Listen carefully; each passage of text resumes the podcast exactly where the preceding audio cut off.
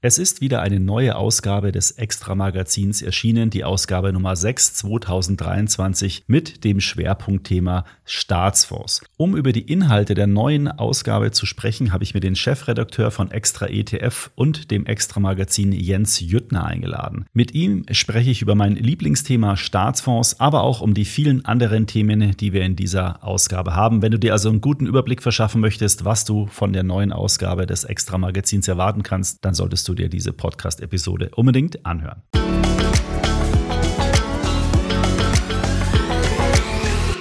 Bevor wir jetzt in den Talk mit Jens Jüttner gehen, möchte ich noch mal ganz kurz auf die aktuelle Umfrage zu den ETP Awards 2023 hinweisen. Denn deine Stimme zählt und du kannst den besten ETF des Jahres und den besten ETF-Anbieter des Jahres wählen. Alle Informationen zur Umfrage und wo du teilnehmen kannst und wo du ein iPhone 13 gewinnen kannst, findest du auf der Webseite etp-awards.de.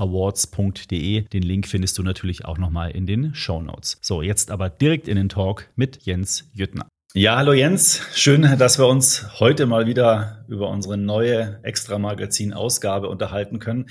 Es ist zuerst Anfang Oktober, aber für uns beide heißt es ja eigentlich schon äh, Jahresende, äh, weil diese Ausgabe Nummer 6, um die es heute geht, ist die letzte Ausgabe, die wir sozusagen in diesem Jahr herausbringen. Das sind ja immer sechs Ausgaben pro Jahr. Und wir arbeiten jetzt schon sozusagen an der Ausgabe 1 2024. Also ähm, ja, das, das Jahresende rückt, rückt immer näher. Im Heft haben wir diesmal wieder über 100 Seiten plus noch eine Beilage. Da sind eine Menge Themen drin. Ähm, ein Lieblingsthema ist äh, ja das Thema Staatsfonds. Da kommen wir dann gleich nochmal drauf. Aber was haben wir denn sonst noch so im, im aktuellen Heft? Äh, ja, wir haben jetzt auch wieder äh, einen ganz äh, bunten Strauß äh, zusammengestellt aus Anlagethemen, ähm, aus äh, verschiedenen Experten, Meinungen und Einschätzungen. Wie gesagt, wir leben ja in bewegten Zeiten und bewegenden Zeiten. Vieles tut sich, äh, große Veränderungsdynamiken gibt es im Markt und äh, denen wollen wir natürlich Rechnung tragen. Äh, ja, jetzt habe ich schon viel vorweggenommen, aber möchte an der Stelle jetzt auch nochmal sagen, hallo und herzlich willkommen hier zu einem neuen Video jetzt äh, wieder mit mir. Und ähm, ja, da bin ich auch mal gespannt, so warum äh, Staatsfonds auch dein Lieblingsthema sind. Ja, weil ich das insgesamt einfach interessant finde, auch vor allen Dingen die unterschiedlichen Motivationen dieser jeweiligen Staatsfonds. Also alle haben ja irgendwie gemeint, sie müssen Geld anlegen und ich finde es einfach super interessant, dass die Anlagestrategien grundsätzlich ja schon gewisse Ähnlichkeiten aufweisen. Also haben alle, dadurch, dass sie einen langen Anlagehorizont in der Regel haben, haben sie alle eine hohe oder höhere Aktienquote. Und das ist ja eigentlich genau das auch, wie man langfristig Vermögen aufbauen sollte über die äh, renditestärkste Anlageklasse. Aber trotzdem unterscheidet sich jeder Staatsfonds ein wenig, weil jeder einen unterschiedlichen Zweck hat. Und wir hatten ja äh, beide, äh, du fürs Magazin, ich für den YouTube-Kanal, ähm, ein Gespräch mit dem ersten deutschen Staatsfonds, dem Kenfo, ähm, geführt, der ja dafür verantwortlich ist, diese ganzen Kosten, die durch, den, äh, durch die ähm, Brennstäbe und so weiter von Reaktoren entstehen, also die Entsorgung von diesem radioaktiven Abfall, dessen Aufgabe ist es, das zu finanzieren bis zum St. Nimmerleinstag, sage ich mal. Da wurden 24 Milliarden Euro von den Betreibern eingezahlt und darum geht es jetzt, das Geld so rentabel anzulegen über lange, lange Zeiträume, damit eben diese jährlichen Kosten, die da entstehen, ähm, refinanziert werden. Und das finde ich einfach spannend, diese Vielfalt an Staatsfonds, die doch gewissen Gemeinsamkeiten und ähm, ja, man kann das ja auch bequem mit ETFs umsetzen. Das ist, und ja, das ist so ein bisschen der Grund, warum ich da dieses Thema so, so prickelnd finde. Ja. Kann ich absolut verstehen. Also ähm, ja, es gibt natürlich äh, eine ganze Reihe an Staatsfonds und wir haben uns jetzt für die Titelstrecke und ähm, hier halte ich auch gerne nochmal das aktuelle Heft dann in die Kamera. Ich hoffe, man kann es gut sehen. Ähm, Inside Staatsfonds, ähm, starke Strategien, für ihr ETF-Portfolio. Wir haben uns vier Staatsfonds-Portfolios herausgepickt, darunter der von dir jetzt eben genannte Kenfo. Und wir hatten das große Glück und äh, die große Freude, äh, mit CIO und ähm, Vorstandsvorsitzender ähm, Anja Mikus zu sprechen, die die Strategie festlegt, die halt eben auch ähm, ja die Anlagen dort halt tätigt. Aber wir haben dann natürlich auch die große Blaupause ähm, mit reingenommen. Natürlich den norwegischen Staatsfonds, der darf nicht fehlen. Ähm, 1,3 Billionen Euro, also in Euro umgerechnet, an Volumen. Das ist eine, äh, eine ganze Menge natürlich. Äh, da ist der deutsche äh, Kenfonds mit 24 Milliarden dann doch vergleichsweise klein. Und wir haben noch äh, den Saudi, äh, saudischen Staatsfonds, den PIF und den luxemburgischen Staatsfonds. Also man sieht, es sind nicht nur unterschiedlich große Portfolien, sondern es sind halt auch Portfolien, die ähm, ja auch einen anderen äh, jeweils anderes Anlageziel halt auch verfolgen. Ne? Einerseits, wie du schon richtigerweise gesagt hast, der Kenfo ähm, kümmert sich sozusagen um die Ewigkeitskosten jetzt aus der ähm, aus äh, dem Atomausstieg, ne, also halt mit der mit der Endlagerung von Brennstäben und so weiter und so fort. Der saudische Staatsfonds, der kümmert sich halt eben um äh, oder hat das Ziel, so die Transformation des Landes voranzubringen vom Erdöl fördernden ähm, ja, Land hin zu äh, ja, einem Land, was sich mehr und mehr unabhängig machen will von dem Rohstofföl. Und Norwegen ähm, will natürlich die Altersvorsorge der äh, Norwegerinnen und Norweger dann halt eben sichern. Und das ist ganz, ganz spannend, weil diese Portfolios nicht nur A, wie du schon richtigerweise sagst, mit ETFs halt sehr, sehr einfach nachzubauen sind, sondern weil sie halt auch eben andere Schwerpunkte setzen, was sich dann auch ähm, in einer unterschiedlichen Herangehensweise dann äh, äußert. So ist der Kenfo dann beispielsweise etwas defensiver als zum Beispiel der saudische, der sich ja auch engagierte Ziele auf die Fahne geschrieben hat. Ja, jeder hat da so seinen eigenen äh, Zweck und, und seine eigene Geschichte und äh, das finde ich, finde ich wirklich super spannend und da sollte man sich auch, wenn man sich mal ein bisschen mit, mit großen Portfolien und Geldanlage, langfristiger Geldanlage beschäftigt, kann man sich da ruhig auch mal, mal einlesen in die Themen, einfach mal Wikipedia ein bisschen durchlesen. Die werden, weil alle haben auch noch eins gemeint, es wird alles sehr transparent gemacht. Also natürlich, äh, gut, bei, beim Kenfo kann man sich ein, ein Excel runterladen, wo alle Positionen drin sind beim norwegischen Staatsfonds auch. Die reporten ja auch regelmäßig an die Bürger und an die Regierung.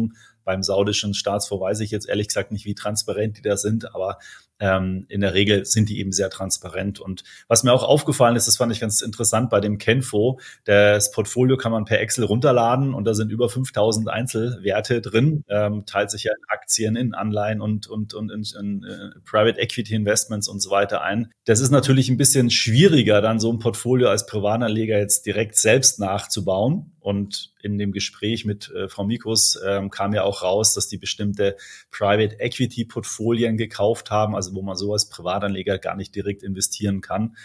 Ähm, aber was kann man denn als Privatanleger lernen von so einer, von so einer Anlagestrategie? Und vor allem, wie könnte man sie denn auch dann umsetzen? Ja, es ist ganz interessant, weil wenn man natürlich erstmal Start hört, man denkt an ellenlange ähm, Flure in irgendwelchen grauen äh, Zweckbauten aus den 70ern, man denkt an verkrustete Strukturen, an vielleicht, ähm, sei jetzt an der Stelle vielleicht mal so in die Tüte gesprochen, ähm, Verschwendung von Steuergeldern, aber es zeigt sich halt, dass der Staat, wenn es darum geht, Geld anzulegen, ja durchaus in der Lage ist, ähm, sehr renditeorientiert anzulegen. Und das hat ja auch uns oder dir dann ja auch ähm, Frau Mikus gesagt, ne, der Staat ist in der Lage, renditeorientiert anzulegen und das beweist sie uns ja auch mit ihrem äh, Portfolio. Was defensiver eingestellt ist, äh, wenn mich nicht alles täuscht, haben wir hier eine Zielrendite von etwas mehr als äh, vier äh, Prozent. Klar, sie muss natürlich sehr konservativ anlegen, was auch für Anleger dann interessant sein kann. Und da komme ich jetzt halt auch auf deine Frage zurück.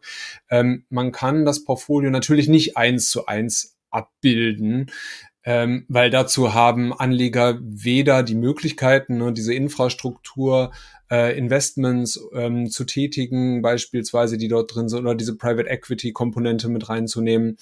Aber man kann doch sich sehr nah mit ETFs diesen Portfolios halt anlegen. Und das haben wir jetzt auch schon bei Extra ETF ja auch bewiesen mit dem Extra ETF Finanzmanager, wo wir, den wir auch zu Hilfe genommen haben um diese Portfolios zusammenzustellen. Da ist es zum Beispiel so, dass der norwegische Staatsfonds, und das sind ja auch Hochämter, äh, wenn es tatsächlich um die Bekanntgabe der Zahlen geht, wir sehr, sehr nah dran sind an der Rendite. Also der ähm, norwegische Staatsfonds hat, schlag mich jetzt nicht, äh, nagel mich jetzt nicht drauf fest, ähm, glaube ich, seit der ähm, Jahrtausendwende 6,3 Prozent ähm, Jahresrendite durchschnittlich erwirtschaftet. Wir haben das Portfolio im extra ETF Finanzmanager im Jahr 2013 aufgenommen. Wir haben mit den ETFs, also was sich dem ja so annähert, was wir dort äh, für eine Portfolioaufstellung haben, ähm, eine Rendite im Durchschnitt, also es sind ja jetzt zehn Jahre, von 7,2 oder 7,3 Prozent erreicht, was wirklich hervorragend ist, denn diese sieben Prozent die brauchen Anlegende ja auch, um auf Sicht von zehn Jahren ihr Vermögen zu verdoppeln.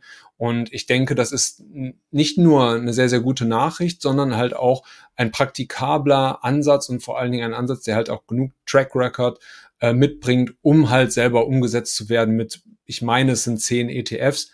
Ist jetzt nicht so wenig, aber offensichtlich, es lohnt sich. Ja, man kann die Komplexität da sicherlich auch nochmal reduzieren, weil äh, letztendlich muss ich ja nur ein Portfolio abbilden, was sozusagen diese Anlagestrategien abdeckt. Und ob ich das dann mit drei, vier, fünf äh, ETFs mache oder mit zweien, äh, das ist äh, durchaus auch möglich. Das ist ja das Schöne an der ETF-Welt, dass du einfach äh, es etwas komplexer machen kannst und feingliedriger oder halt relativ simpel. Am Ende fischen alle im gleichen Renditeteich, ja, und äh, du kannst den, du kannst fünf Angel reinwerfen, um deine sieben Prozent, sage ich jetzt mal, zu verdienen, oder du wirst eine rein. Ähm, manchmal hat man halt vielleicht, wenn man fünf Angel reinwirft, einen kleinen Renditevorteil, aber wenn man sich äh, mit dem Gesamtmarkt, mit der Marktrendite ähm, da zufrieden gibt, dann kann man es auch relativ äh, simpel machen. Also das ist ja auch ein großer Vorteil von den ETFs. Das stimmt allerdings. Also man kann natürlich fünf Angeln auswerfen. Die Frage ist natürlich dann am Ende, welche Fische bekomme ich raus, wie dick sind die und wie groß sind die, aber natürlich auch, welchen Köder habe ich dabei. Was ich damit sagen will, ist halt, auf welche Fische gehe ich dann halt. Es ist natürlich vollkommen in Ordnung, wenn ich sage, okay, ich möchte jetzt vielleicht ähm, den Kapitalerhalt gewährleisten und ähm, verfolge jetzt eine Strategie, wie es der Kenfo tut, mit einer Aktienquote von, wenn mich nicht alles täuscht, 35 Prozent, was ja vergleichsweise gering ist, aber sehr wirksam war. Und wenn wir uns jetzt ja auch die Inflationsraten angucken, die ja jetzt ja auch wieder zurückkommen, kann man mit so einer Rendite ja durch durchaus ähm, den Vermögenserhalt gewährleisten mittlerweile wieder und äh, ist dort halt eben auch als Anleger, Anlegerin ähm, gut unterwegs, wenn man jetzt beispielsweise nicht die Strategie des norwegischen Staatsfonds ähm, kopieren möchte. Ähm, ein interessanter Aspekt, den Frau Mikus mir gesagt hat, äh, weil ich sie auch auf den norwegischen Staatsfonds angesprochen hatte, dass es halt äh, ein, ein ganz was anderes ist, wenn man jedes Jahr Zuflüsse hat in, in sein Vermögen und man das wirklich quasi für die Unendlichkeit anlegt, dann kann ich natürlich insgesamt risikoreicher anlegen. Und deswegen hat der norwegische Staatsfonds auch eine viel höhere Aktienquote, weil weil er sozusagen einen unendlichen Anlagehorizont hat. Beim Kenfo ist es ja anders. Die müssen ja auch heute schon jedes Jahr einen Teil des Vermögens wieder auszahlen, um diese ganzen Kosten der Entsorgung, Zwischenlagerung und so weiter zu finanzieren. Und am Ende äh, zum, am Ende des Jahrtausends wird der Fonds auch wieder aufgelöst. Also das heißt, das Geld wird sozusagen dann effektiv ausgegeben. Und das ist natürlich einen ganz anderen, hat einen ganz anderen Einfluss auf die, auf die Anlagestrategie, weil die gar nicht so hoch risikoreich investieren können, weil eben A, jedes Mal was entnommen, jedes Jahr was entnommen werden muss und für einen bestimmten Zeitraum auch was entnommen werden muss. Deswegen ist diese, diese Anlagestrategie viel, viel konservativer als jetzt zum Beispiel die vom, vom norwegischen Staatsfonds. Aber ein Aspekt, den ich noch kurz ergänzen will, was du gesagt hast, was auch interessant war in dem Gespräch, ist das Thema, wie da planvoll an einen, einen äh, an sozusagen an, an das Thema herangegangen wird. Weil die Frage ist ja, was, was muss ich eigentlich machen? Also beim Kenfo, ich muss das finanzieren, ich brauche regelmäßige Einnahmen und es muss bis zum Jahr 2100, sage ich jetzt mal, muss es reichen. Und die, anhand dieser Parameter kann ich heute eine ganz andere Anlagestrategie definieren und habe aber auch einen entsprechenden Planungsprozess. Und wenn ich als Privatanleger, um da auch nochmal aus der Sicht die Brücke zu schlagen, wenn ich halt vollkommen ungeplant in die Geldanlage gehe und einfach nur sage, ja, ich mache fürs Alter, mache ich mal 500 Euro im Monat weg oder 200 Euro im Monat weg, das wird schon passen, das ist halt aus meiner Sicht ein Riesenfehler, sondern auch da muss man geplant vorgehen, weil je besser man plant, und man muss da jetzt nicht jeden Stein 25 Mal umdrehen, aber man muss schon mal eine grobe Richtung wissen, wo es hingeht. Und auch wenn ich das jetzt so mache, wie ich mir überlegt habe, wo komme ich denn dahin? Das hilft einfach, bessere Entscheidungen zu treffen und vielleicht auch ein bisschen weniger Risiko zu nehmen oder vielleicht, wenn man wenn man einfach mehr Geld zur Verfügung hat, ein bisschen mehr Risiko zu nehmen. Und das, das geht nur, wenn man plant. Absolut richtig. Ähm, das der interessante Punkt und damit würde ich das jetzt auch so sozusagen abschließen. Ne? Aber du siehst so, das ist so unser Lieblingsthema. Ne? Man man kommt da doch schnell ins Reden. Ähm, aber die äh, der deutsche Staatsfonds hat ja auch ähm, ich meine, über die Zeit drei Milliarden Euro auch wieder in die Wirtschaft investiert. Ne? Das darf man ja auch nicht vergessen. Du hast es schon angesprochen, das ist der Betrag, der mir jetzt so hängen geblieben ist. Und ähm, das muss man an dieser Stelle auch einmal sagen, was das halt auch für eine Leistung ist, ne? was für, ein, für eine große äh, Verantwortung. Denn es sind ja ähm, ja, sehr, sehr große Beträge, die dort bewegt werden und es geht halt um die Zukunft jetzt äh, unseres Landes, ist jetzt natürlich immer sehr, sehr, sehr pathetisch, aber nichts anderes äh, ist es dann ja am Ende auch. Ne? Und ähm, was ich sehr interessant fand, ähm, ist jetzt auch die Diskussion um die private Altersvorsorge. Da ist es ja so, dass ähm, Dr. Florian Tonka, den wir ja übrigens auch für unser Heft gewinnen konnten, den wir auch für unseren äh, YouTube-Kanal für ein Interview gewinnen konnten, uns noch Auskunft gegeben hat. Er ist äh, parlamentarischer Staatssekretär beim äh, Bundesminister der Finanzen, Mitglied der FDP und natürlich Mitglied des Bundestages. Ähm, er kümmert sich wie jetzt eingangs gesagt, um die äh, Reformierung der, der privaten Altersvorsorge. Und dort ist es halt so, dass ja die auch bei der Altersvorsorge jetzt angedacht wird, ähm, das Generationenkapital halt einzuführen und das halt eben auch viel Kapitalmarkt näher halt ähm, zu investieren. Und da fiel halt auch wieder äh, der Name Mikos als ähm, ja vielleicht äh, Top-Favoritin sozusagen als, als Anlagemanagerin. Das fand ich auch sehr, sehr interessant in dem Zusammenhang. Ja, wenn, wenn so eine Struktur schon mal steht, kann man sie nutzen. Äh, wie es da auch immer weitergeht, man weiß es nicht, ja, aber, aber äh, naja, wenn die Kompetenz schon mal da ist, äh, um Geld zu verwalten, dann braucht man ja nicht nochmal eine zweite äh, aufbauen, ja. Aber wir, wir bleiben mal äh, gespannt und gucken mal, wie das, wie das dann weitergeht. Das ist, glaube ich, auch ein super hochpolitisches Thema, äh, wenn es darum geht, wo wird das dann angelegt und so weiter. Ähm, das ja, ist ja. auch spannend äh, zu beobachten. Schauen wir nochmal weiter ins Heft. Ähm, äh, du hast gesagt, viel Geld wird bewegt bei den Staatsfonds, Staatsfonds, aber es wird auch am Kapitalmarkt viel bewegt, nämlich viele Stimmung. Da gibt es unterschiedlichste große Entwicklungstendenzen. Wir haben das ganze Thema KI, wir haben das Thema, die Zinsen sind wieder gestiegen, wir haben immer noch Inflation, äh, geopolitische Risiken. Also da tut sich ja ganz, ganz viel. Und du hast es versucht, auch so ein bisschen äh, einzunorden nochmal ähm, in einem Interview mit einem äh, ähm, ähm ja, Chief Investment Officer von der MM Warburg Bank, ähm, dem Dr. Jasper Neite. Was, was hat der denn zu diesen geopolitischen Entwicklungen gesagt? Ja, im, im Großen und Ganzen, ähm, es ist äh, unsere äh, Rubrik äh, Frag den Volkswirt, äh, die wir jetzt äh, zum zweiten Mal äh, im Heft haben.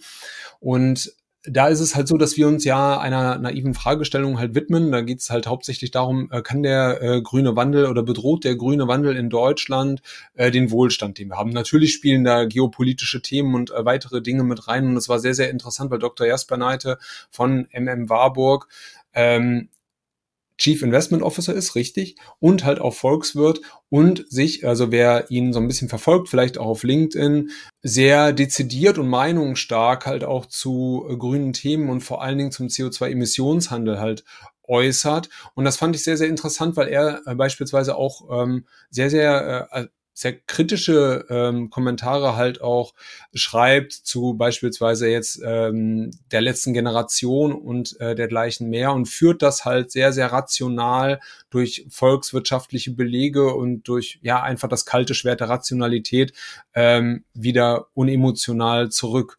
Und ihm, er würde die Frage halt nicht so beantworten, ja, wir werden alle ärmer durch den grünen Wandel, sondern ähm, es wurden Fehler gemacht, die wir jetzt ausbaden müssen. Und ähm, sagt das in unserem Interview sehr, sehr meinungsstark, ähm, sprach dann Beispiel auch davon, dass wir uns äh, für das Bildungssystem und ähm, für die Infrastruktur schon bald schämen müssen.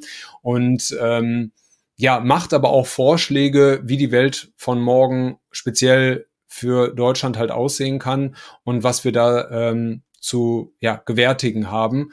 Äh, das lohnt sich auf jeden Fall zu lesen. Also ich will da jetzt gar nicht auf unsere eigenen Schultern halt klopfen, aber es ist sehr, sehr launig und ideologiefrei kann man ideologiefrei sein. Ich weiß es nicht, aber es ist halt sehr faktenbasiert. Und einen Punkt, den möchte ich noch kurz rausgreifen, ist, dass Deutschland im Vergleich jetzt zu den großen Volkswirtschaften gar nicht wächst. Also ähm, das ist jetzt vielleicht nicht äh, besonders neu, aber dass dieser Pfad, dieser langfristige Trend, den ähm, Volkswirtschaften ja haben, wir, na, sie wachsen ja alle, also Wohlstand äh, muss ja vermehrt werden, ähm, Deutschland dort ausschert in einen Seitwärtstrend und selbst zum Beispiel Großbritannien trotz Brexit weiter wächst. Und ähm, diese Grafik haben wir auch im äh, Heft ähm, visualisiert. Daher nochmal Dank an unser äh, Grafik- und Layout-Department an dieser Stelle. Ähm, wirklich ein äh, tolles Interview zu lesen. Ähm, ja, da bin ich mal gespannt, wie das von unserer Leserschaft aufgenommen wird. Es lohnt sich also auf jeden Fall, äh, den Link in der Videobeschreibung beziehungsweise in den Show Notes zu klicken und das Magazin sich zu kaufen. Und äh, haben wir beim letzten Mal, meine ich, auch schon gesagt, natürlich besonders günstig geht's dann mit einem Abo, weil dann kriegt man nämlich die Versandkosten äh, for free und kriegt es immer frei Haus geliefert. Also schaut da am besten rein, äh, informiert euch mal ein bisschen über das Magazin, würde uns natürlich super freuen, wenn der ganze Aufwand und die ganze Energie, die wir da reinstecken, äh, das ganze Team dann auch äh, insofern gewürdigt wird, dass äh, äh, dann auch die Absatzzahlen dann entsprechend nach oben gehen. Und ich man muss auch sagen, ja, wir machen ja eigentlich vieles digital oder ein Großteil unserer Aktivitäten sind digital, aber es macht immer wieder eine Riesenfreude, auch mal so ein Heft in der Hand zu haben. Und es ist ja auch jetzt nicht so, dass es tagesaktuell alles ist, sondern es soll ja mittelfristig, langfristig sozusagen Wege und neue Ideen aufzeigen. Deswegen äh, hat man da auch noch mal ein bisschen länger was davon und äh, hat jetzt nicht alles so ultra Tagesbezug wie, wie ein eine Tageszeitung oder sowas, ja. Genau. Jetzt habe ich äh, ein Thema übersprungen, was wir uns noch überleg überlegt hatten. Ja, wir wollten ja auch nochmal das Thema Infrastruktur beziehungsweise äh, in Bezug auf Indien auch nochmal anschauen. Da, da haben wir nämlich auch was oder du, glaube ich, sogar hast dazu was geschrieben.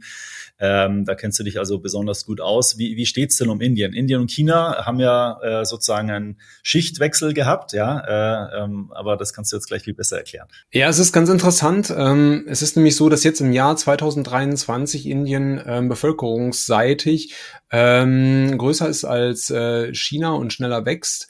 Und äh, das hat natürlich dann viele Implikationen. Und ähm, wir haben uns jetzt mal Indien angeguckt, vor allen Dingen aus der Perspektive dann des, des Anliegenden oder der Anliegenden, ähm, ob sich das nun lohnt oder nicht da muss man jetzt natürlich ähm, dann wieder differenzieren. Ich weiß, das ist immer so diese äh, allseits unbeliebte Antwort. Es kommt drauf an, denn es ist natürlich so, es gehen nicht so viele Stücke um, also der Handel ist nicht sehr liquide. Indische Aktien, hm, da muss man, glaube ich, schon ein bisschen am Aktienmarkt äh, länger vertreten sein. Aber natürlich kann man in die indische äh, Wirtschaft auch mit ETFs halt abbilden, so wie wir halt einige dort mal äh, in den Fokus gerückt haben. Aber das Interessante an Indien ist halt, ähm, es wächst sehr, sehr stark. Ähm, bevölkerungsseitig, aber auch von der Wirtschaft her. Indien äh, investiert massenweise und, und sehr, sehr stark in die Infrastruktur. Ähm, das Eisenbahnnetz soll ausgebaut werden und Indien hat jetzt ein ähm, großes Vorhaben, nämlich äh, auch ein, ein riesiges Wasserstoffprojekt auszurollen, beziehungsweise tun sie halt auch schon seit längerem, denn äh, natürlich ja, muss der CO2-Fußabdruck auch geringer werden. Aber gleichzeitig ist es auch noch so, ich weiß jetzt nicht die, äh, ähm, die genauen Zahlen, aber dass man ja auch ein Land vorfindet, was ja einerseits sehr, sehr modern ist, aber auf der anderen Seite ja auch viel Armut ähm, zu gewärtigen hat und ähm, viele Menschen noch nicht am Stromnetz angeschlossen sind, keinen fließenden Strom haben, kein fließendes Wasser. Und das soll natürlich auch geändert werden. Und dort kann Wasserstoff beispielsweise ähm, Abhilfe schaffen. Und ähm, Indien hat da sehr, sehr große Ziele, die dann auch darin gipfeln könnten. Und ähm, das äh, ist auch in dem Artikel verarbeitet, ähm, dass wirtschaftsseitig ähm, Indien bald sogar, also bald in sehr mehreren Dekaden, aber die USA als Wirtschaftsmacht auch ablösen kann. Und das fand ich schon wirklich äh, sehr, sehr beachtlich, wenn man jetzt mal die ähm, Niveaus sich anschaut, von wo startet Indien, wo ist die USA. Ähm, sehr, sehr interessant ähm, sehr interessante äh, Geschichte, ähm, die wir da jetzt so in der Redaktion äh, äh, halt auch erarbeitet haben, ja. Ja, es ist ganz interessant, weil Indien äh, war eher ruhiger, auch kapitalmarktseitig. Also wir kriegen das ja immer wieder mal so mit, was so äh, Tendenzen auch sind, wenn, wenn ETF-Anbieter irgendwelche Roadshows machen oder auch äh, sonstige äh, Volkswirte oder dergleichen, wenn die Pressemitteilungen verschicken, was so, so die Themen sind, die Leute bewegen. Und Indien war da lange, lange Zeit, war das, war das eher etwas ruhiger. Und natürlich war immer China und, und natürlich die klassischen äh, Märkte, USA und so weiter, äh, im Fokus gestanden. Ähm, fand ich ganz spannend, dass du dir das Thema dann rausgesucht hast und äh, lohnt sich auf jeden Fall mal ein Blick auf äh, China und äh, bei, äh, Entschuldigung, auf Indien. Und bei China ist es ja auch so interessant, weil das, das kam nämlich auch noch nicht so stark in den Medien vor. Man hat immer immer den Eindruck, oh, China, das große Land, äh, Milliarden Bevölkerung, aber die haben halt jetzt nachhaltige Probleme durch ihre Ein-Kind-Politik. Ähm, und das führt einfach dazu, dass jetzt der, der, das Bevölkerungs- äh, oder die Anzahl der Bevölkerung nachhaltig sinkt. Ja, und äh, das ist natürlich schon auch ein interessanter Fakt, was passiert mit einer so großen Volkswirtschaft, die über Jahre richtig geboomt hat und jetzt äh, tendenziell eher die, das Bevölkerungswachstum zurückgeht und sie können es eigentlich im Prinzip gar nicht aufhalten, weil eben durch diese Ein-Kind-Politik, die da ähm, lange, lange Zeit ja betrieben wurde, ähm, jetzt schlägt sozusagen die Demografie da ähm, in Anführungsstrichen zurück. Ja, also es ist ganz spannend. Das hat man, glaube ich, noch nicht so auf dem Fokus oder auf dem Radar eigentlich aktuell. Ja, sehr interessant auf jeden Fall, weil es ja sehr langfristige äh, Trends äh, und, und Themen halt sind, ja. Also sehr gespannt, wie die Entwicklung dort weitergeht, ja. Apropos Themen, du gibst dir die perfekten Übergänge. Ja, wir haben auch noch ähm, natürlich wieder eine Beilage im Heft und das haben wir eigentlich in jeder Ausgabe, wo wir uns immer so einem speziellen Thema schwerpunktmäßig widmen und diesmal ist es das Thema Themen-ETF. Und da hat ja der Franz Rieber, unser äh, Head of Research und, und Product, hat ja wieder eine Analyse gemacht über die, die Themen-ETFs. Das habt ihr dann da auch in einem Artikel dann entsprechend zusammengefasst.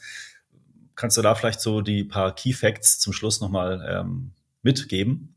Ja, ich will da, ähm, ich würde das so ein bisschen globaler halt ähm, betrachten und zwar, ich will da jetzt nicht zu viel verraten, aber es ist natürlich wirklich klasse, ähm, dass wir da ähm, ja auf unseren äh, auf Franz äh, zurückgreifen können, der da wirklich eine super Arbeit geliefert hat. Vor allen Dingen hat er sich mal angeschaut, wie viel äh, wie, wie groß ist der Anteil von Themen-ETFs an den Neuemissionen? Und der hatte jetzt beispielsweise im August dieses Jahres bereits 30 Prozent erreicht. Also 30 Prozent der ganzen Neuemissionen an ETFs sind Themen-ETFs.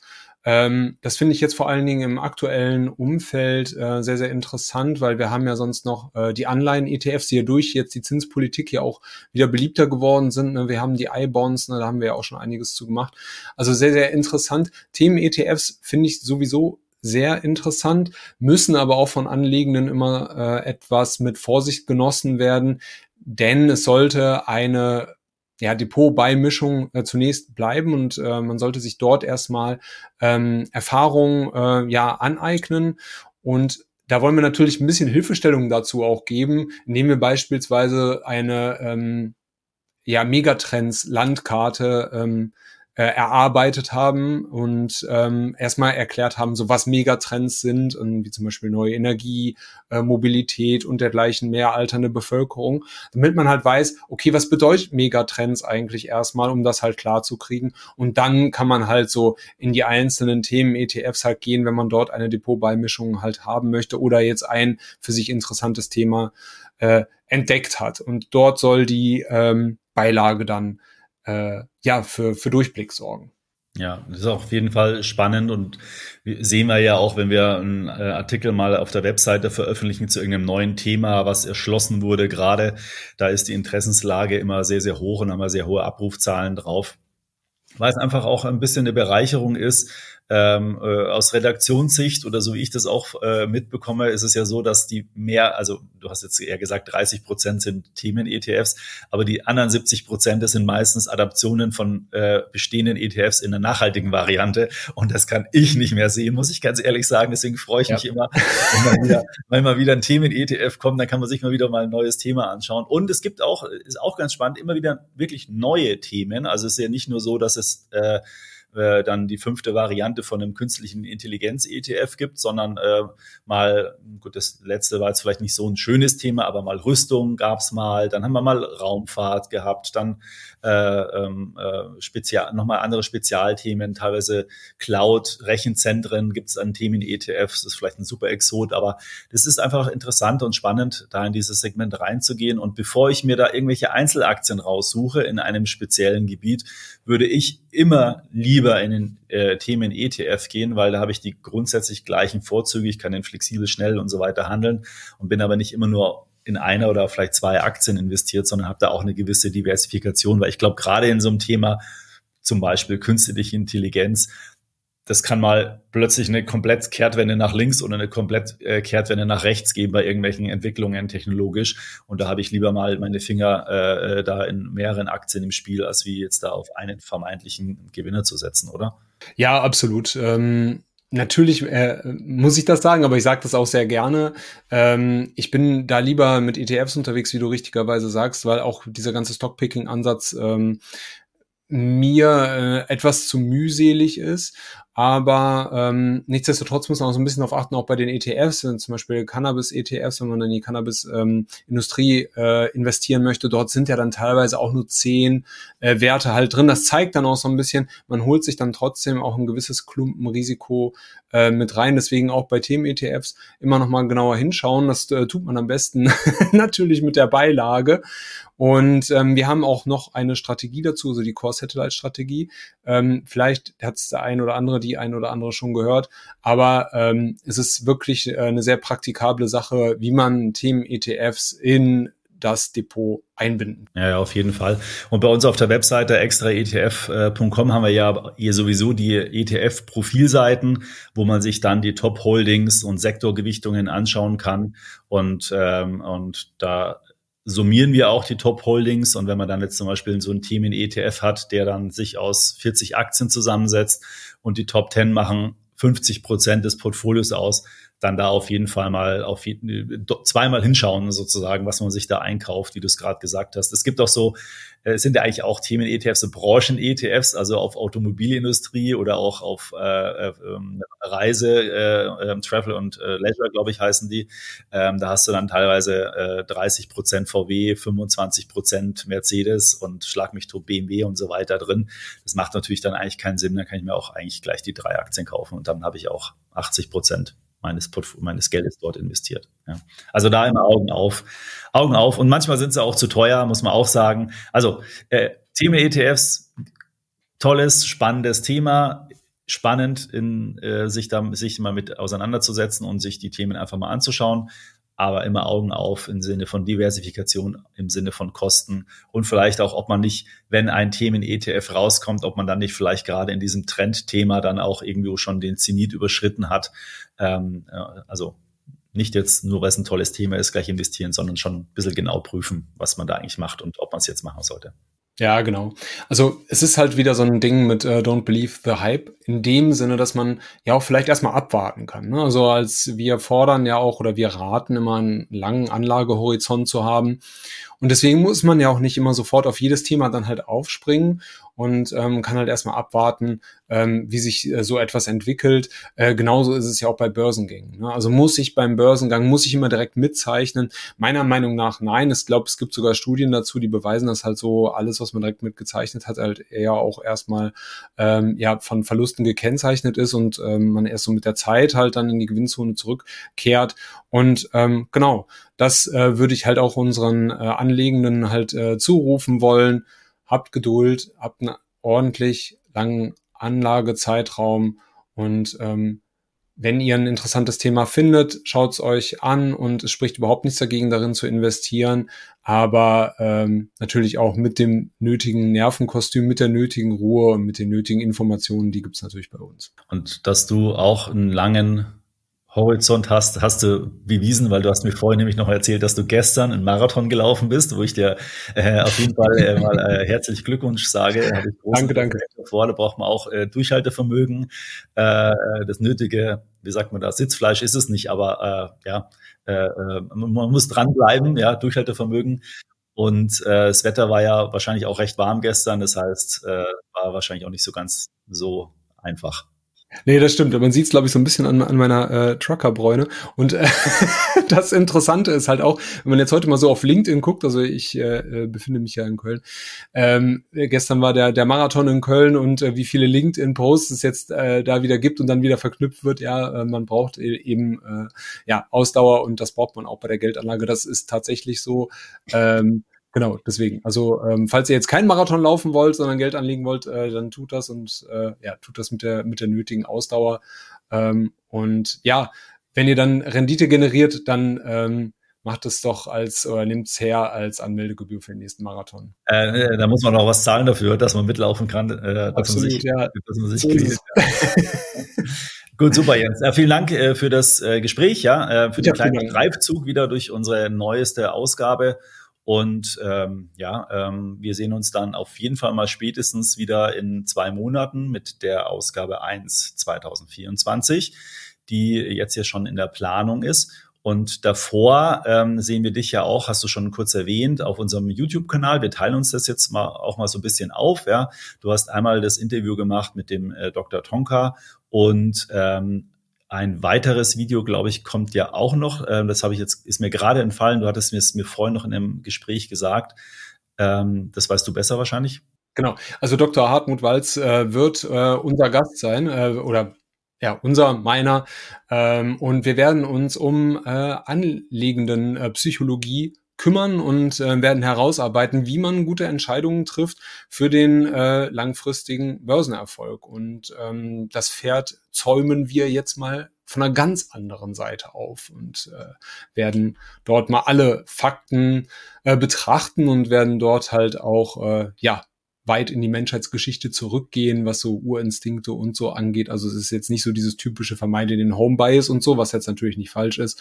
Ähm, aber stay tuned, seid gespannt. Ähm, es wird äh, ja sehr informativ und ein großer Spaß. Davon äh, bin ich fest überzeugt. Perfekt. Also äh, Podcast-Folgen, YouTube-Kanal folgen, alles schön abonnieren. Ähm, da kriegt ihr eine Menge, Menge guten Content, um euch fit zu machen beim Thema Geldanlage.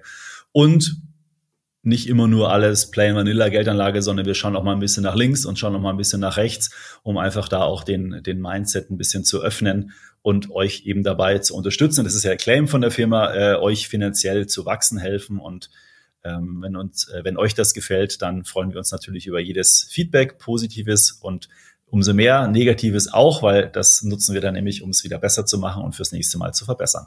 Jens, vielen Dank für die Zeit. Ähm, Dankeschön, Markus. Spaß gemacht und bis zum nächsten Mal. Tschüss. Ciao. So, das war der Talk mit Jens und ich hoffe, wir konnten dir ein bisschen Lust auf die aktuelle Ausgabe machen. Wenn du sie käuflich erwerben möchtest, dann findest du in den Show Notes einen Link zum extra ETF Shop. Dort kannst du das Einzelheft oder wenn du gleich ein Abo machen willst, auch das Abo direkt kaufen. Ansonsten freue ich mich über eine positive Bewertung in der Apple Podcast App oder bei Spotify. Und wenn du noch mehr über die Geldanlage mit ETFs erfahren möchtest, kann ich dir noch unseren extra ETF YouTube Kanal ans Herz legen. Dort erscheinen zweimal in der Woche neue Videos, immer am Donnerstag 18 Uhr und am Sonntag um 18 Uhr. Also, wenn du noch mehr über ETFs erfahren willst, schau doch gerne auch auf dem Extra ETF YouTube-Kanal vorbei. Bis zum nächsten Mal. Ciao.